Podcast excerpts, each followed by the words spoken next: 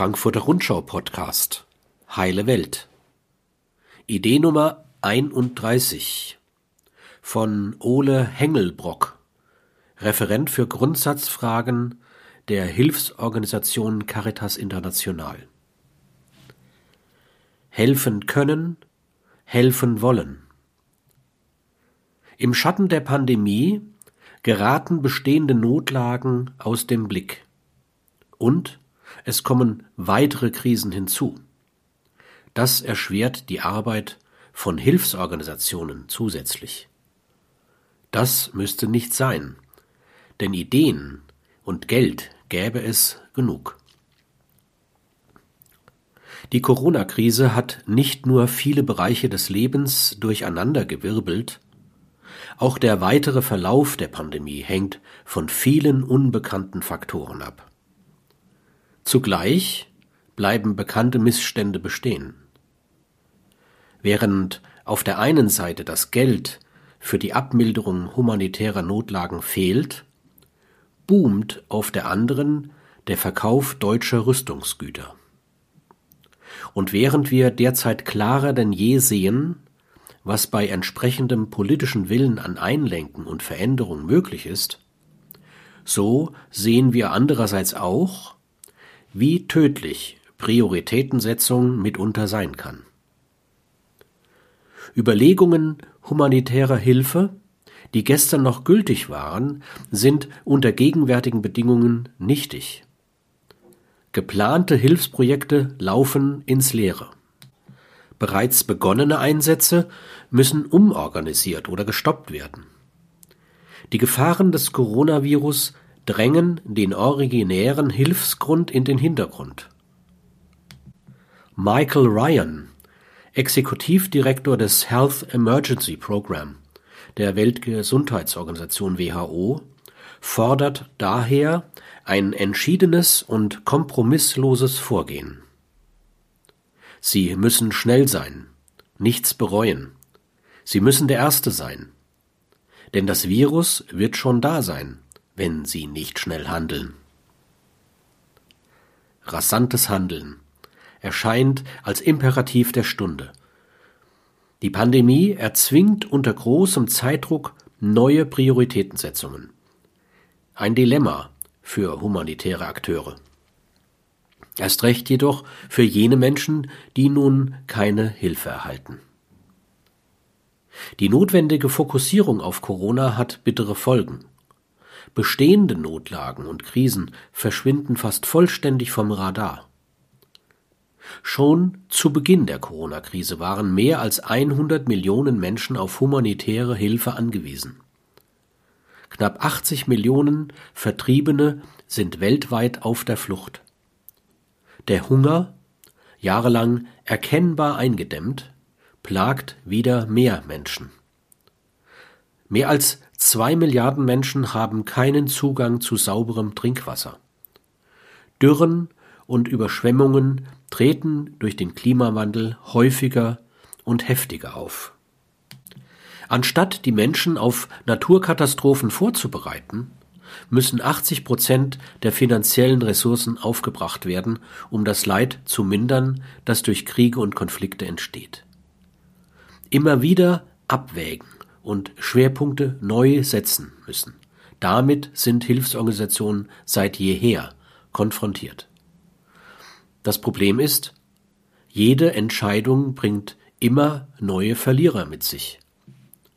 So könnten beispielsweise fast 120 Millionen Kinder aufgrund der Corona-Maßnahmen nicht gegen Masern geimpft werden.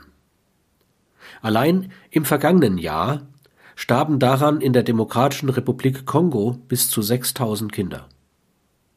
Für Menschen vor Ort sind Interventionen gegen ein einzelnes Virus schwer zu legitimieren, während zugleich Menschen an unbehandelten Krankheiten wie Masern, Meningitis, Polio oder Diarrhoe sterben Bereits zu Beginn des Jahres wurden weltweit bis zu vier Millionen Todesfälle durch HIV, Malaria, Tuberkulose, Hepatitis und vernachlässigte Tropenkrankheiten befürchtet. Vor Ort stellt sich also immer die Frage der Relevanz. Weil diese aber während des Ebola-Ausbruchs 2018 teilweise nicht zu erkennen war, herrschte großer Unmut in der kongolesischen Bevölkerung, der sich letztlich in gewalttätigen Angriffen gegen Helferinnen und Helfer internationaler Hilfsorganisationen entlud. Dass Corona bisher die Priorität der westlichen Welt ist, zeigt sich auch am Geld. So kann eine EU-Geberkonferenz kurzerhand mindestens 7,5 Milliarden Euro für den Corona-Impfstoff sammeln. Nun ist Leid nicht aufzuwiegen, denn alle Tränen sind salzig, wie der Arzt und Pädagoge Janusz Korczak sagte. Aber es ist zu befürchten, dass die negativen Folgen der verordneten Maßnahmen am Ende mehr Leid produzieren als das Virus selbst. Primär davon betroffen sind Milliarden von Menschen, die im informellen Sektor arbeiten. Die Hälfte der weltweit Erwerbstätigen arbeitet zum Tagelohn. In Indien ganze 90 Prozent. Verträge, Versicherungen und Rücklagen gibt es ebenso wenig wie staatliche finanzielle Hilfspakete. Von der Hand in den Mund leben somit auch die ungezählten Familienangehörigen. In Deutschland und anderen europäischen Staaten waren Geschäfte mehrere, lang, mehrere Wochen lang geschlossen. Modeketten kündigten den Textilzulieferern die Verträge, um ihre finanziellen Schäden in Grenzen zu halten. Die Textilproduktion ist die Schlüsselindustrie von Bangladesch. Das Auskommen vieler Menschen reicht ohnehin gerade mal zum Überleben. Nun könnte die globale Armut das erste Mal seit 1990 wieder ansteigen. Die berüchtigten 1 Euro, 1,90 Dollar pro Tag, die sonst die untere Armutsgrenze markieren und zugleich Ausdruck harter Realität sind, könnten zeitweise zur unerreichbaren Ressource werden. Die Welt wird vor allem dort ärmer, wo die Menschen finanziell ohnehin schon viel zu schlecht dastehen. Entwicklungsminister Gerd Müller, CSU, warnte jüngst vor einer Hungerpandemie. So wurden während der Ebola-Epidemie 2014 in Sierra Leone, Guinea und Liberia durch die Auswirkungen der Maßnahmen rund 40 Prozent des Ackerlandes nicht bestellt. Das traf zunächst die Kleinbauern, dann stiegen die Lebensmittelpreise auf dem Markt. Ähnliches könnte sich jetzt im globalen Maßstab wiederholen. Das konkrete Problem des Hungers wird nach Hause getragen. In Ostafrika vertilgen Heuschreckenschwärme zudem die Ernte, Ernte noch kommender Monate und das Futter für Vieh, oftmals Hauptlebensgrundlage der Menschen. Mangel bzw. unterernährter Kinder sind Risikogruppen für alle möglichen Infektionskrankheiten. Für diese Fälle wird es allerdings keine Statistiken geben. Und wenn doch, wer nimmt sie wahr? Alles, was derzeit zur Eindämmung des Virus unternommen wird, korreliert auch mit anderen Themen wie Ernährungssicherheit. Daher müssen die Fragen der Relevanz und der jeweilige Kontext dringend in alle Planungen und Richtlinien zur Corona-Bekämpfung einfließen. Demgegenüber klafft die Finanzierungslücke humanitärer Hilfe beständig auseinander. Im Jahr 2017 fehlten 9,2 Milliarden US-Dollar zur Deckung der weltweit ermittelten humanitären Bedarfe, die insgesamt mit 23,6 Milliarden US-Dollar veranschlagt wurden. Im Jahr 2019 stieg der Bedarf auf 29,7 Milliarden Dollar und die Lücke erweiterte sich auf 13,7 Milliarden Dollar. Die größten finanzgebenden Staaten haben die ODA-Mittel im Verhältnis zu ihrem Bruttonationaleinkommen bereits gekürzt. Nun Stehen Sie vor einer neuen Schuldenlast, müssen Sie doch die gesundheitlichen und wirtschaftlichen Folgen der Corona-Pandemie im eigenen Land bewältigen. Laut Bundeskanzlerin Angela Merkel und UN-Generalsekretär Antonio Guterres steht die Menschheit aktuell vor ihrer größten Herausforderung seit dem Zweiten Weltkrieg. Immer wieder wird unterstrichen, dass Corona-Hilfsgelder andere Krisenhilfsprogramme nicht die Mittel abgegraben werden dürfen. Kein Thema sollen einem anderen geopfert werden. Aber genau das geschieht implizit. Nach der Pandemie werden Regierungen gefragt werden, was sie geleistet haben. Die Antwort entscheidet über nationalen und internationalen Geltungsanspruch. In Krisenzeiten werden Positionen geschaffen.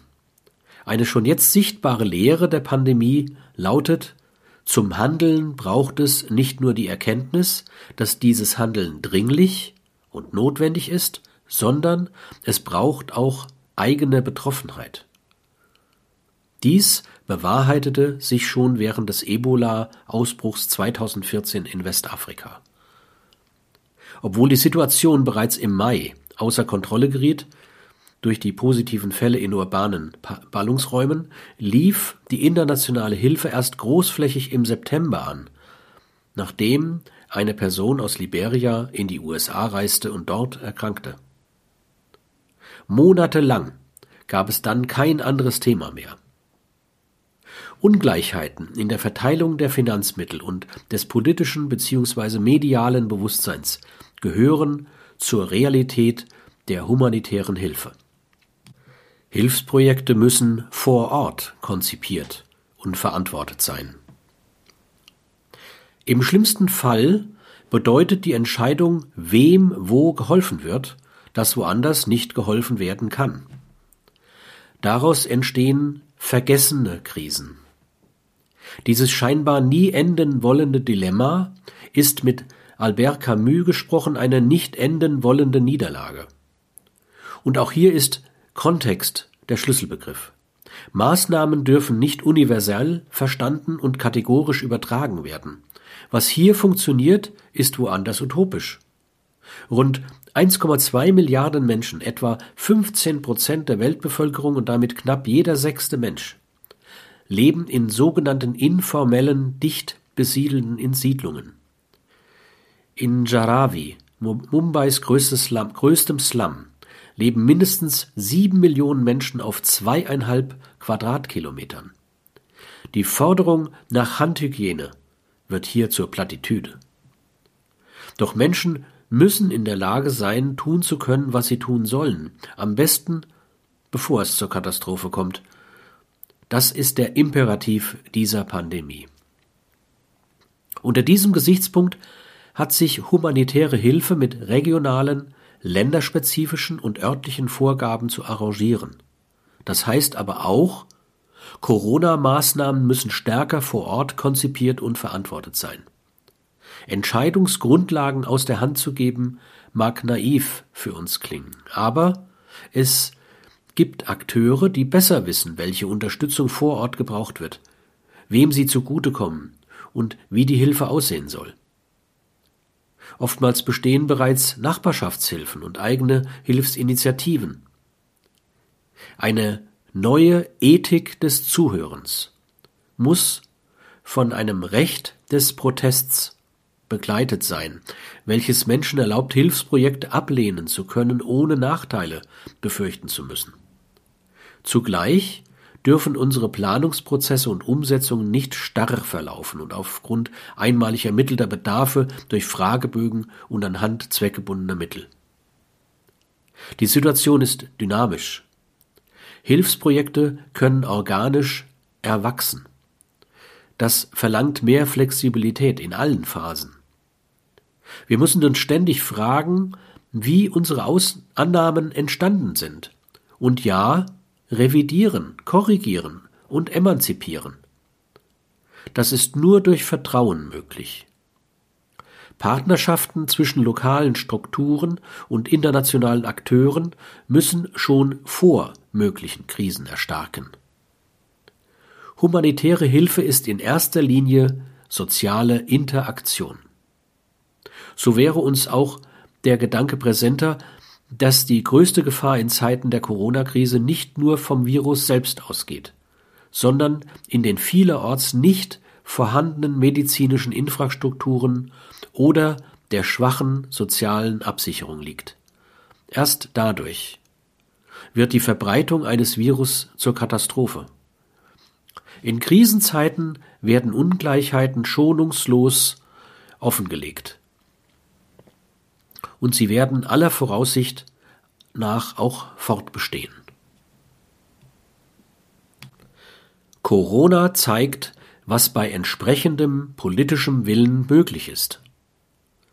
Das ethische Dilemma zu entscheiden, wer Hilfe bekommt und wer nicht, ist nicht nur ein Anzeichen für Versäumnisse, es ist in Anbetracht der vorhandenen finanziellen Möglichkeiten auch unnötig. Im Jahr 2019 wurden weltweit 1,917 Billionen US-Dollar für Rüstungsgüter ausgegeben.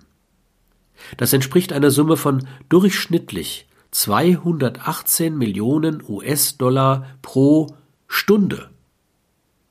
Auch der deutsche Rüstungsetat wächst weiterhin. Für den systematischen Ausbau der Bundeswehr ist eine dreistellige Milliardensumme im Gespräch.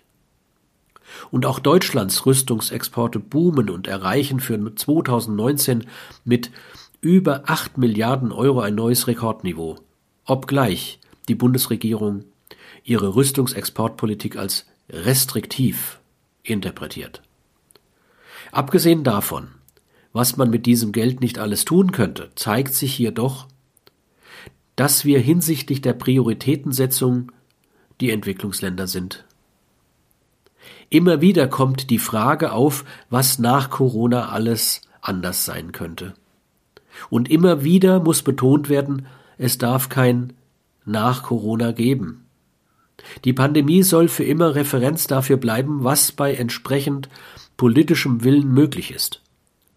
Und dass sich morgen die Welt nicht das gleiche Maß an Ungleichheit leistet wie heute. Denn die nicht enden wollenden Niederlagen werden nicht enden, solange wir selbst nicht deren Ende wollen. Dieser Beitrag wurde gesprochen von Erich Ruhl Badi. Alle Beiträge des Podcasts gibt es auch als Buch. Heile Welt erscheint im Frankfurter Sozietätsverlag. Es kostet 15 Euro.